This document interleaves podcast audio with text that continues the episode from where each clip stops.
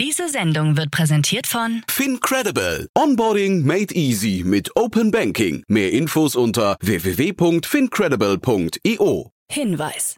Startup Insider übernimmt keinerlei Haftung für die Richtigkeit börsenrelevanter und unternehmensbezogener Daten.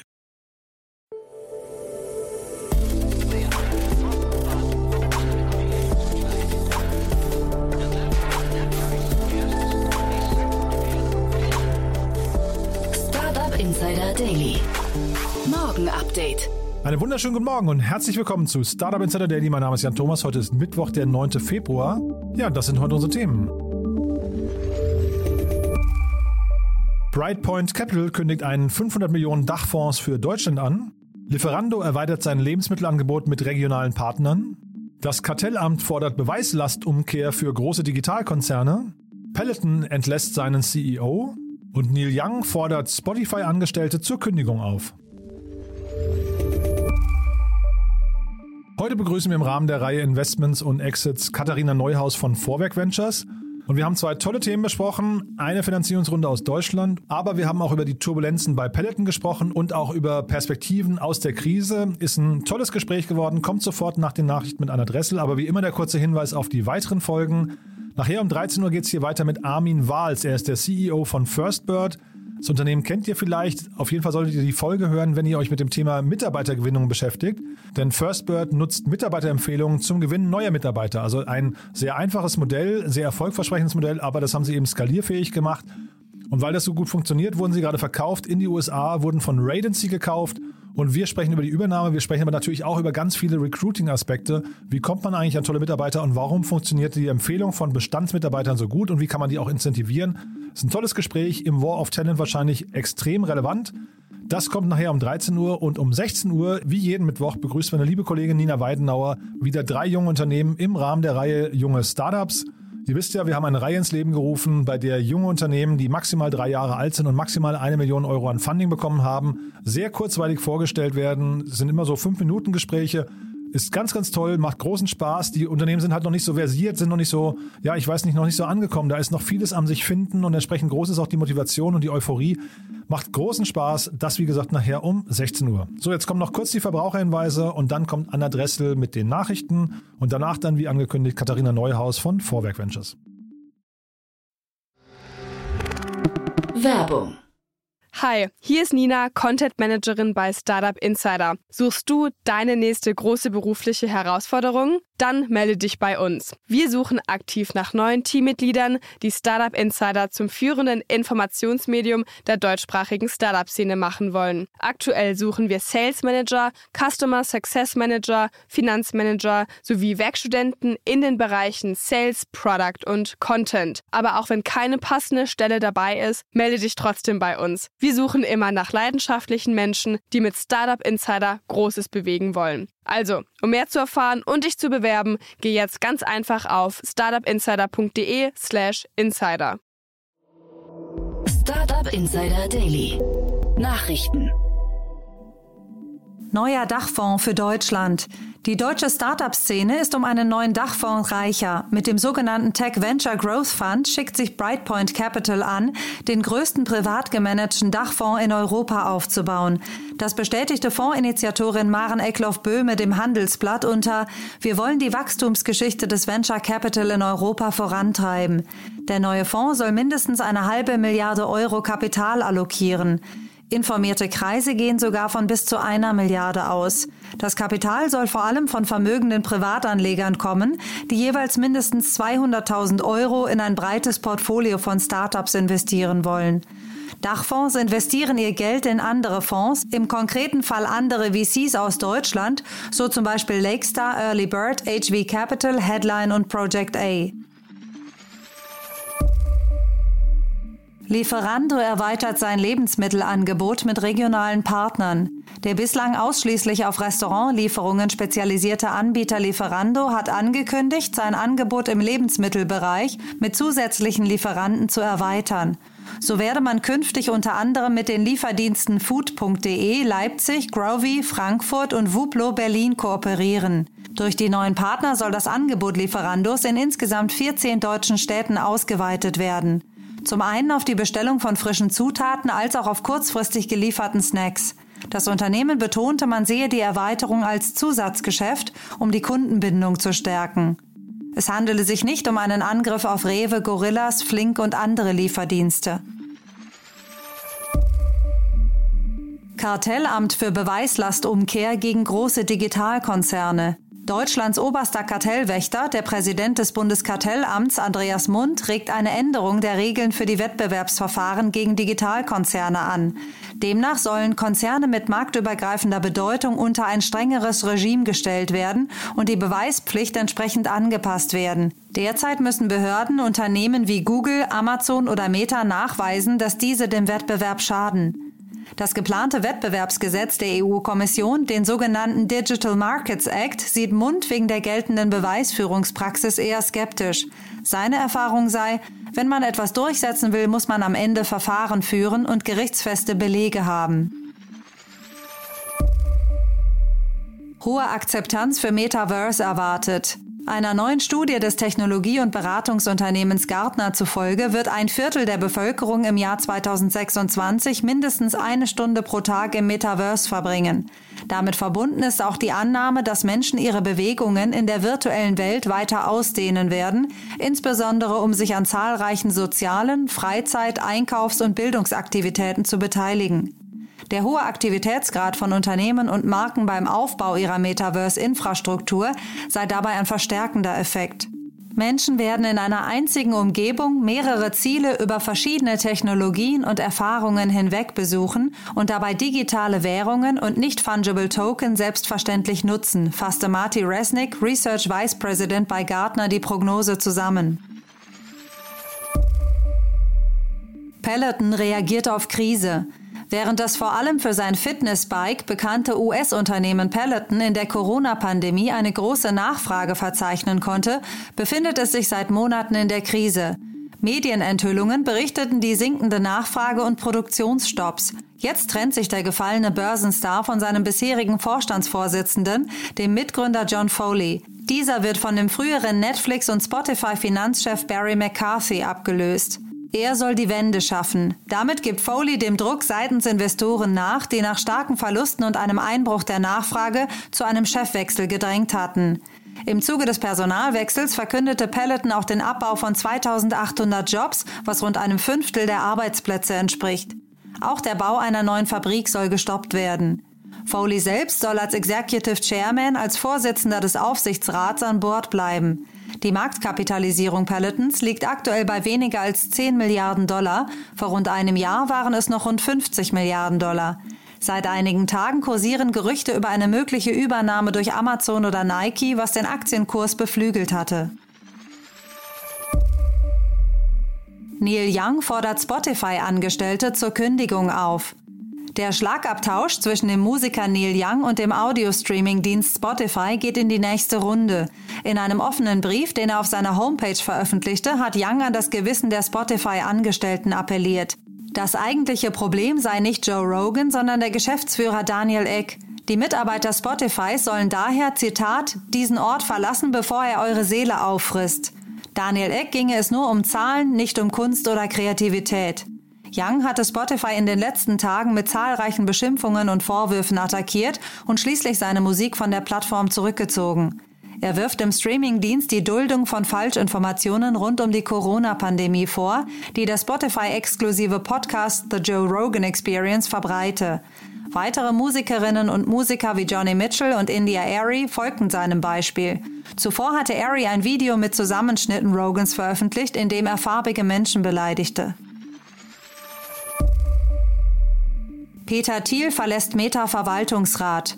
Der Star-Investor Peter Thiel ist einer der ersten Geldgeber von Facebook. Jetzt scheidet er nach mehr als 15 Jahren aus dem Verwaltungsrat des Facebook-Mutterkonzerns Meta aus.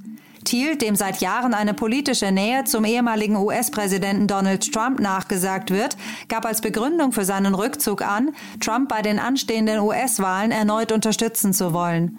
Facebook-Gründer Mark Zuckerberg nannte Thiel ein wertvolles Mitglied des Gremiums, dem er zutiefst für alles dankbar sei, was er für Facebook getan habe. Peter ist ein wirklich kreativer Denker, dem du die schwersten Probleme geben kannst und von dem du dann einzigartige Vorschläge bekommst. Thiel lobte im Gegenzug Zuckerbergs enorme Intelligenz, Energie und Gewissenhaftigkeit. NFT-Sammlung von Julian Lennon versteigert.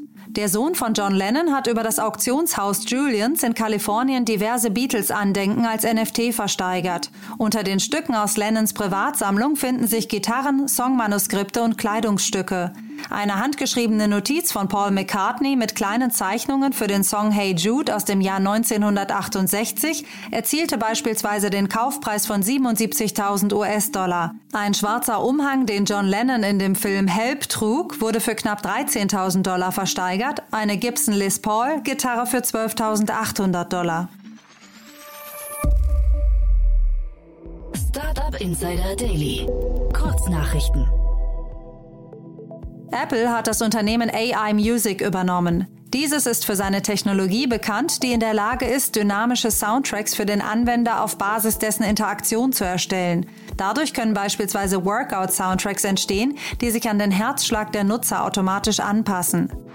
Mehrere ehemalige Profifußballer von Manchester United, darunter Gary Neville und Paul Scholes, haben eine dezentrale Organisation namens Co92 DAO ins Leben gerufen.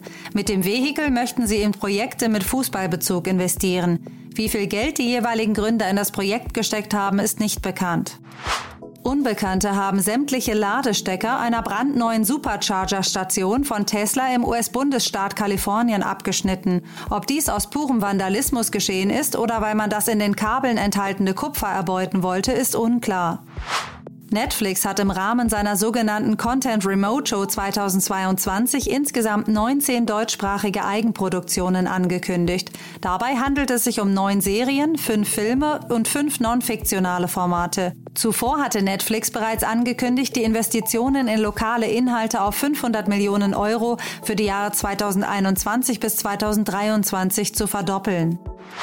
Und das waren die Startup Insider Daily Nachrichten von Mittwoch, dem 9. Februar 2022. Startup Insider Daily. Investments und Exits. Ja, ich freue mich sehr. Nach äh, längerer Zeit mal wieder Katharina Neuhaus hier von Vorwerk Ventures. Hallo Katharina. Hallo Jan, ich freue mich auch sehr, wieder hier sein zu dürfen. Ganz toll. Und ja, vielleicht bevor wir loslegen, du hast ja zwei richtig coole Themen mitgebracht, aber bevor wir loslegen, Vorwerk Ventures, ähm, erzähl doch mal ein bisschen was zu euch und kurz zu dir.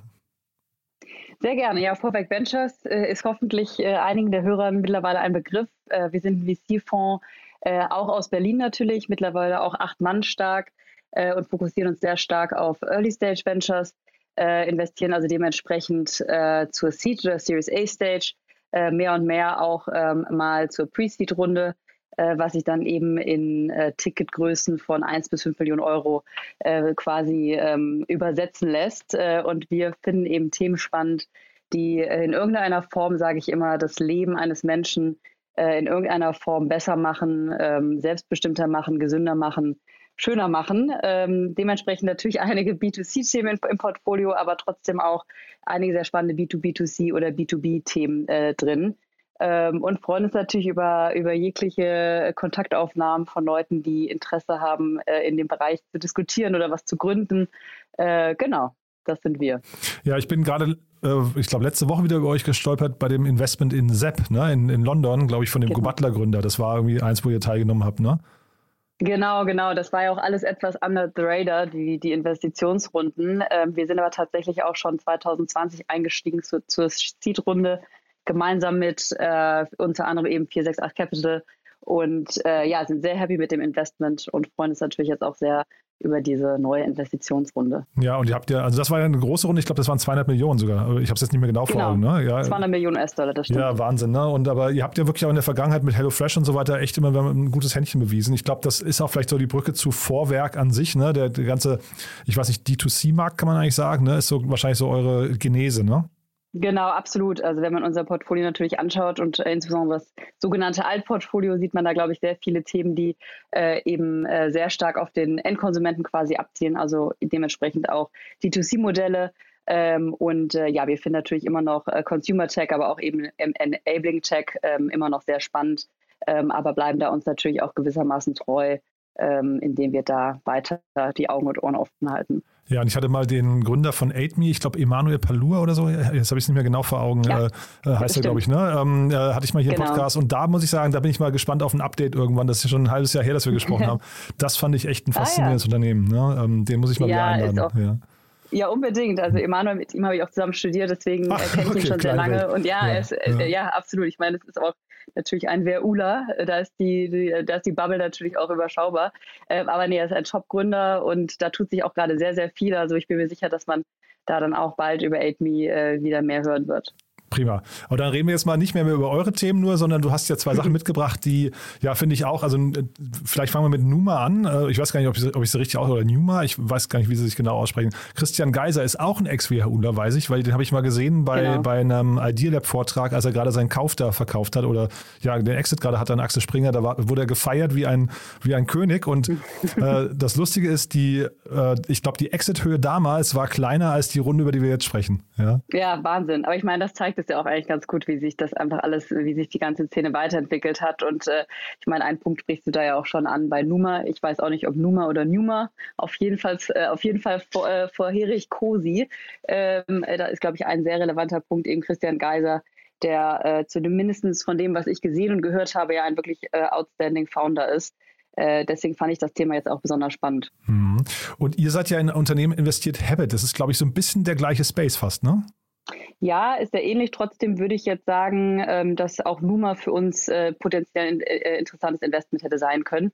Ähm, also dementsprechend äh, haben wir das auch weiter verfolgt und wir freuen uns jetzt auch für Numa natürlich, dass sie diese Runde geclosed haben. Mhm. Lass uns mal über die Runde oder fangen wir vielleicht mal mit dem Geschäftsmodell an. Also weil wer Habit nicht kennt und Numa nicht kennt, dass wir vielleicht mal kurz zusammenfassen, was die genau machen.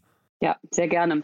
Ähm, genau, also wer Numa nicht kennt, ähm, was macht Numa eigentlich? Also Numa ist ein oder Numa Hotelbetreiber letztendlich und auch Technologieentwickler. Ähm, und das ähm, Produkt oder das äh, Offering, was sie eigentlich dem Kunden bieten, sind äh, flexible, ähm, ja, sowohl Kurzzeitvermietung, aber auch Langzeitvermieten oder mittelfristige äh, Mieten von Hotelzimmern. Ähm, und das eben sehr digital gelöst, sage ich mal, in sehr schönem Interieur und eben zu sehr ähm, angenehmen Preisen, mal so ausgedrückt.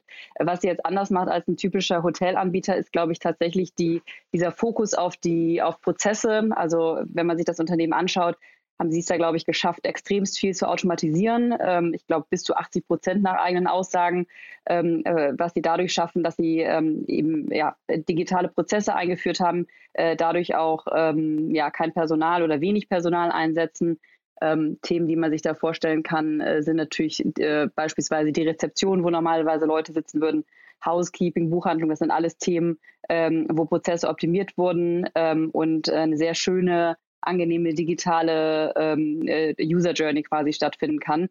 Ähm, und das finden, glaube ich, heutzutage Kunden sehr, sehr spannend, ähm, die eben auf der einen Seite kompetitive Preise haben wollen, aber auch eben schöne Zimmer vorfinden wollen, die authentisch sind, die äh, vielleicht nicht ganz so abgetakelt sind wie äh, vielleicht ein Zimmer im, äh, im, im, let's say, äh, ich will jetzt keine, ich will, ich will keine Namen nennen, ist glaube ich besser, will, sonst haben wir eine Klage am Hals. Ne? Kein, genau, ich will ja, kein anderes Hotel ja. bashen, ähm, aber ich sage mal, die Einzel eine der klassischen äh, Ketten, die vielleicht nicht ganz so modern gemacht sind.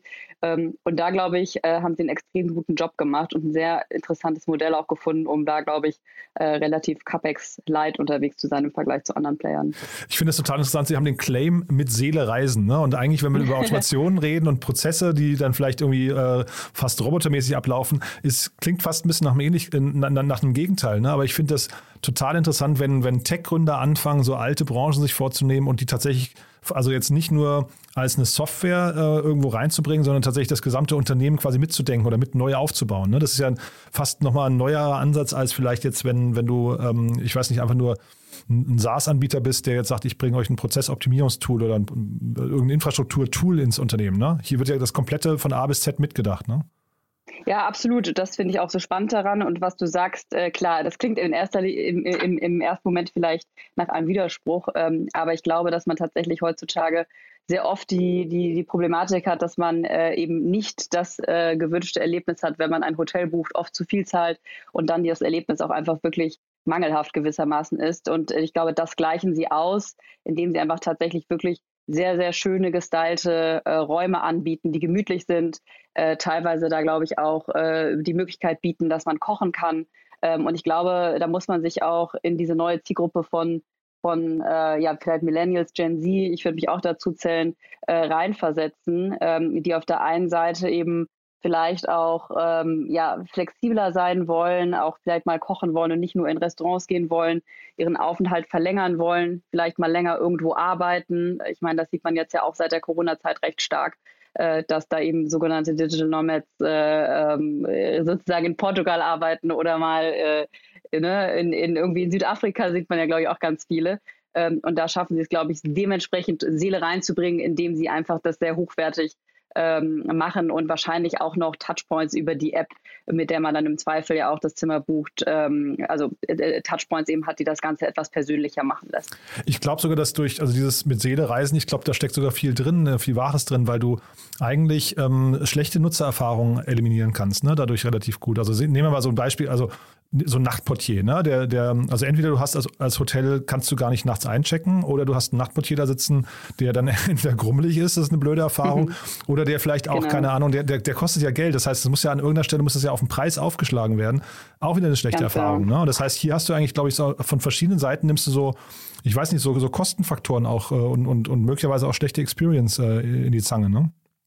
Ja, genau das. Also genau das ist, glaube ich, der, der, der entscheidende Punkt. Ähm, und deswegen ist das, glaube ich, auch ein sehr spannendes Modell, weil ich mir vorstellen könnte, dass eben durch diese Digitalisierung, durch diese automatisierten Prozesse die Unit Economics äh, natürlich deutlich besser sind ähm, und das eben dann teilweise weitergegeben wird, einfach weil Operations hier günstiger gehalten äh, werden können.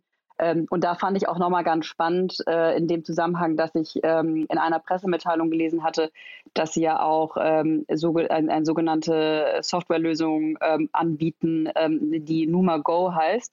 Ähm, also so, sozusagen über dieses Core Offering hinaus eigentlich eine Lösung für, für, für Hoteliers, äh, die dann auch diese Technologie, die ähm, die äh, Numa eben hergestellt hat oder äh, entwickelt hat, auch nochmal nutzen können. Und äh, ich weiß nicht, wie das Modell genau ist, ob es jetzt ein äh, Revenue Share Modell ist oder, oder wie genau das gepreist ist, aber das macht auch nochmal ganz attraktiv und ist nochmal ein sehr attraktiver zusätzlicher ähm, Umsatzkanal. Ah, okay, weil das ist, äh, das wusste ich nicht, aber das, das, ist ein bisschen die Frage, die ich dir stellen wollte, weil es klingt nach einem sehr kapitalintensiven mhm. Modell, wenn man jetzt die ganze Zeit selbst äh, ich weiß nicht, Hotels kaufen muss und dann umbauen muss und dann die Prozesse integriert. Ne? Das, man, man fängt ja quasi von der Infrastruktur her an, das Ganze nochmal neu, neu zu konzipieren. Ähm, aber jetzt nehmen wir mal zum Beispiel Amazon hat ja diese Amazon Go-Läden, ne? Die, und, und da geht man ja auch davon aus, oder ich, ist ja zumindest die Vermutung, dass das mal irgendwann ein Infrastrukturthema wird, ähnlich wie AWS, aber eben für den Einzelhandel. Und das wäre ja hier vielleicht das Pendant dazu, dass man sagt, dann kommt man eben mit einem Infrastrukturthema um die Ecke. Ne? Genau.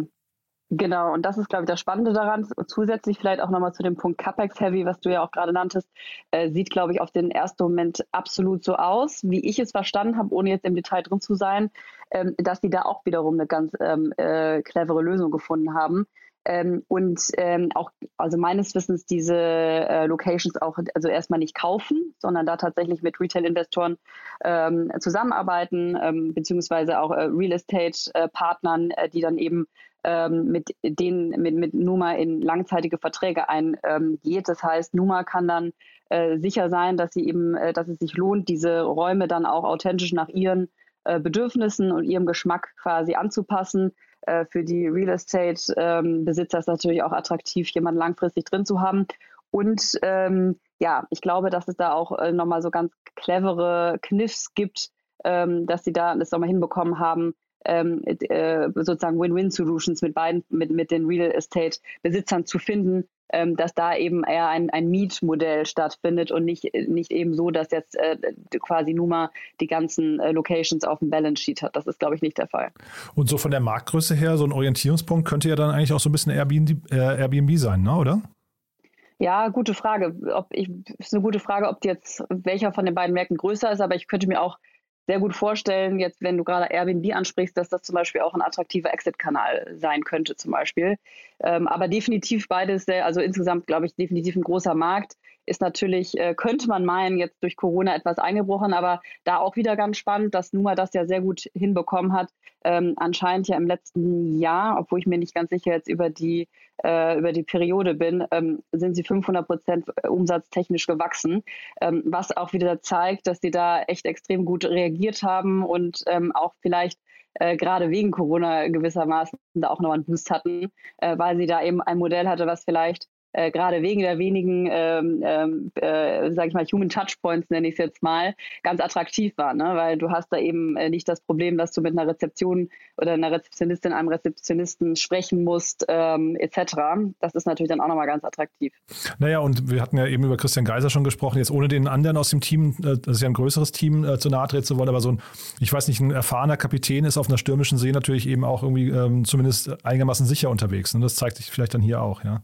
Ja, absolut. Und ich glaube, genau solche Phasen sind dann ja auch äh, wieder besonders spannend. Ich glaube, wie du sagst, ähm, in solchen Phasen schafft man es dann vielleicht auch nochmal ein, Vorsch äh, ein ähm, ähm, ja, quasi nochmal aufzuholen. Ähm, und das können dann eben besonders gute Gründer. Und was ich eben von Christian Geiser, der, glaube ich, mittlerweile auch oft äh, Business Angel oder zumindest auf einigen Cap Tables zu sehen ist, ähm, gehört habe, ist eben, dass er ein extrem starker Gründer ist mit eben viel Erfahrung und ähm, ja, hat ja jetzt auch wieder erfolgreich die Runde mit DN Capital abgeschlossen. Das hatte ich, mhm. glaube ich, gerade eben gar nicht erwähnt. Die haben wir, glaube ich, noch nicht erwähnt, ja. die Investoren. Nee, ne? genau. genau. Ich glaube, ja. ne, ich, auch die Rundenhöhe, ich habe nur gesagt, sie ist hoch, ja. ne? aber ich hab, wir haben, glaube ich, noch nicht über die Details gesprochen. Das müssen wir noch schnell hinterher schieben. Genau, das, das, haben wir jetzt sozusagen in, in, in, in lauter Passion vergessen. Äh, DN Capital ist reingegangen ähm, in äh, die Rundengröße 45 Millionen US-Dollar.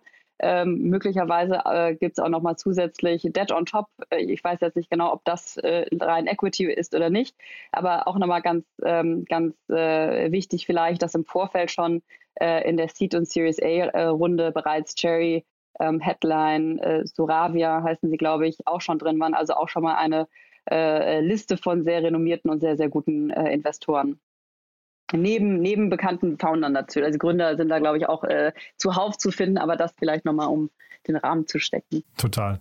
Und dann haben wir vielleicht, gehen wir mal zum zweiten Thema. Du hast ja noch was mitgebracht und zwar, ja. wir haben eben schon über Airbnb gesprochen. Die waren ja eben, haben wir im Börsenkurs gesehen, die waren ja eher so ein Corona-Verlierer und dann haben wir aber zeitgleich einen Corona-Gewinner gehabt, das war Peloton und das ist dann die Brücke zum Thema jetzt. Denen geht es gerade nicht so richtig gut, ne? Nee, absolut. Und das fand ich auch deswegen eigentlich ganz spannend, einfach nochmal mit aufzunehmen. Ich, ja, euer, äh, der Podcast ist ja sozusagen Investments und Exits. Und ähm, ich glaube, viele verwechseln auch immer den IPO als Exit. Das ein IPO ist ja eigentlich kein Liquidationsevent. Und deswegen kamen jetzt ja gerade viele Rumors auf, dass ähm, Peloton eben gegebenenfalls gekauft werden könnte von äh, ja, einem, einem, einem Tech-Player. Da gibt es einige, über die gemunkelt wird. Da können wir gleich gerne drauf eingehen. Ähm, aber fand es dann doch sehr beachtlich, wenn man sich den Aktienkurs anschaut, äh, sehr volatil. Und ich glaube, heute, nachdem er ja wirklich äh, absolut in die Tiefe gerauscht ist über die letzten äh, ja, zwölf Monate oder mehr, ähm, ist er tatsächlich heute um knapp 30 Prozent bis dato gestiegen. Ähm, aber genau, deswegen fand ich das Thema dann wieder eigentlich ganz spannend. Total, ja. Also ich, ich konnte Peloton nie richtig greifen. Ähm, wir waren vor, ich glaube, fünf, sechs Jahren waren wir in New York, haben da 100 New York gemacht und haben wir Peloton getroffen und ich fand die damals, ich fand das ganz, ganz schwierig, weil die so gehypt wurden und ich habe immer gedacht, wer stellt sich denn ein Fahrrad für 3000 Dollar irgendwie zu Hause hin und, und zahlt dann auch noch Trainerstunden. Und äh, habe dann irgendwann auf LinkedIn äh, Mea Culpa gesagt vor einem Jahr oder so. Ich habe gedacht, boah, krass, äh, habe ich eben einfach nicht erkannt. Ne? Und jetzt komme ich wieder so an den Punkt, wo ich denke, hm, also vielleicht war es dann eben doch zwischenzeitlich auch nur überbewertet, weil die waren ja 50 Milliarden wert. Ne? Das darf man nicht vergessen. Ja, ganz genau. Also die waren auch beim Spitzen, ich glaube, wenn man sich den Spitzenkurs anschaut, lagen sie bei 50 Milliarden ich wüsste, weiß jetzt gar nicht ganz genau, was der, der Multiple zu dem Zeitpunkt war, ähm, aber Fakt ist, dass sie eben heute bei circa 9 Milliarden liegen, US-Dollar. Ähm, und äh, ja, da, wenn man sich den Aktienkurs anschaut, das ähm, ist wirklich bitter. Ähm, aber definitiv ein interessantes Venture, wie du sagst. Ähm, ich glaube, da, da scheiden sich so ein bisschen die, die Geister, wenn ich in meinem Freundeskreis gucke, gibt es doch die einen oder anderen, die echt große Verfechter sind ähm, und die anderen, die sich überhaupt nicht vorstellen können. Ähm, aber ja, da hast du anscheinend recht behalten, deswegen äh, Chapeau dafür. Auf jeden nee, Fall. so meine ich das gar nicht. Also das war jetzt gar nicht, um mir auf die Schulter zu klopfen, sondern ich war ja zwischenzeitlich, war ich ja selbst ich erstaunt, ja, weil, weil ich ja. gedacht habe, boah, vielleicht ist es auch ein, äh, man, man geht ja so, so oft von sich aus, das ist ja ganz oft der Fehler, ne, dass man einfach sagt, ich, ich würde es nicht kaufen und deswegen ist es auch kein Markt. Aber das kann ja auch falsch sein. Ich habe nur hier mich immer gefragt, wie groß ist denn der Markt? Also das ist so ein bisschen, hat ein bisschen ein, ein Statussymbolcharakter, glaube ich. Ne? Das, das ist schon so, wenn, wenn du halt äh, äh dir einen, einen, einen Trainer irgendwo hinstellst, klar sichtbar, dann soll es halt eben auch ein Peloton sein, weil das ist dann so ein bisschen die, also vielleicht wie so ein Auto fast, so eine die Luxusklasse sein. Aber dann irgendwie ähm, dieses Community, diesen Community-Teil, den habe ich nie so richtig verstanden, weil du hast ja dann noch eine Subscription dabei, die dann, glaube ich, auch nochmal 20 Dollar oder sowas, 30 Dollar im, im Monat kostet, ne?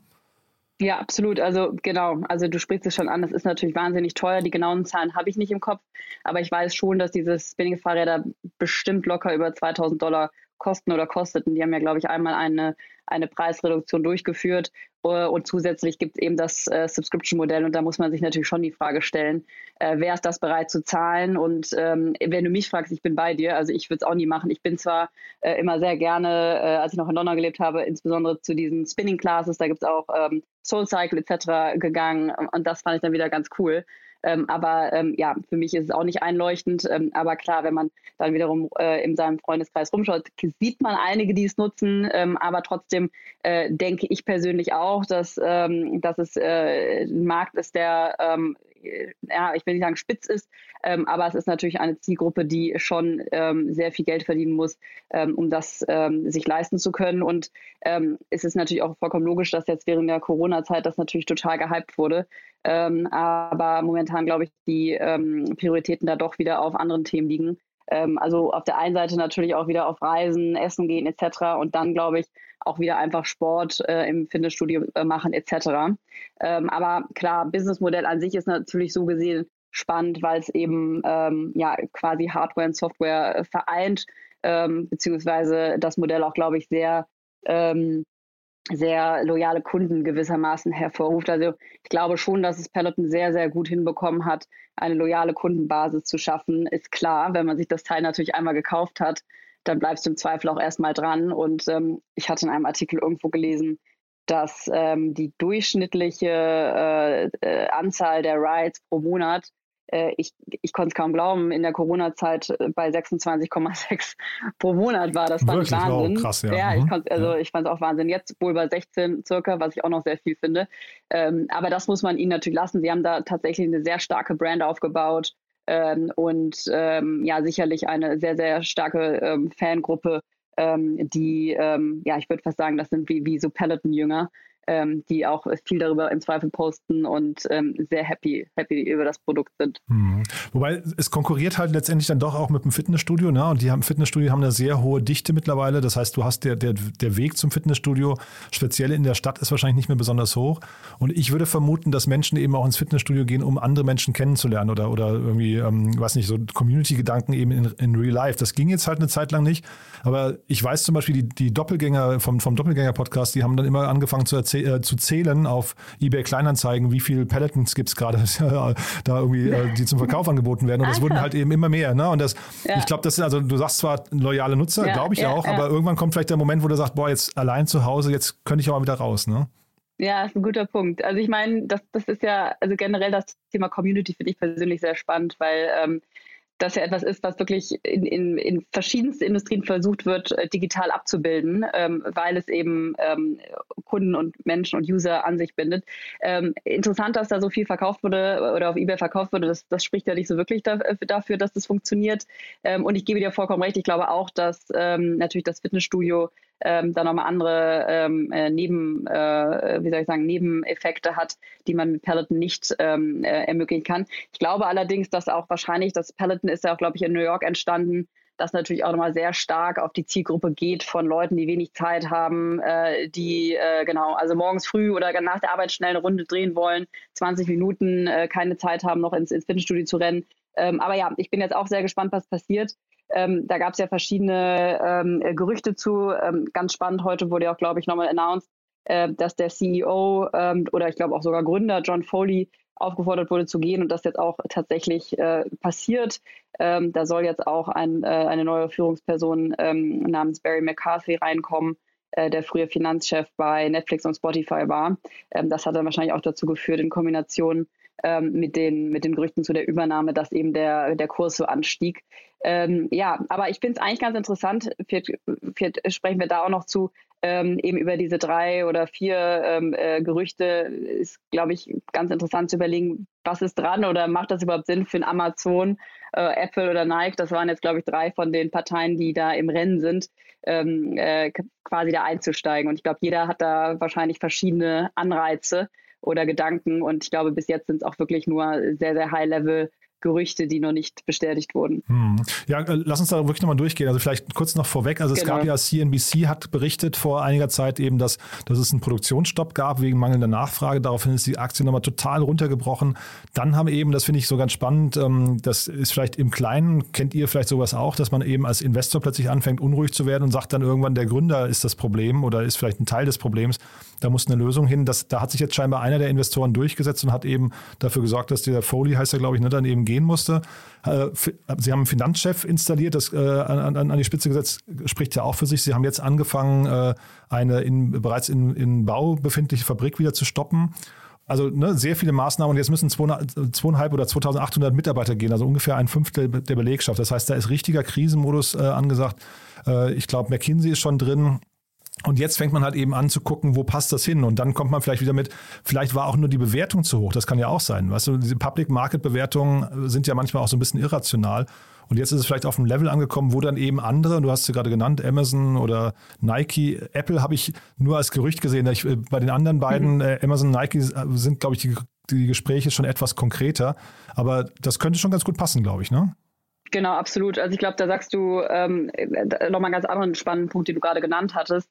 Ähm, genau, also ich meine, ist ja auch nicht immer binär. Es ist ja auch nicht so, dass jetzt Peloton entweder ähm, sozusagen ähm, das tollste Unternehmen der Welt ist oder, oder absoluter Schrott, sondern ähm, es ist ja auch oft eine Frage, wie du sagst, der Bewertung. Und ähm, ich glaube, das ist ja etwas, was wir gerade bei sehr vielen Tech-Unternehmen eben sehen, dass sich da eine Korrektur ähm, äh, zeigt in dem Fall war es, glaube ich, auch tatsächlich nicht nur eine generelle Korrektur aufgrund, sage ich mal, von von ähm, Makro-Trends ähm, oder, oder weil generell ähm, einfach sozusagen der Multiple so war.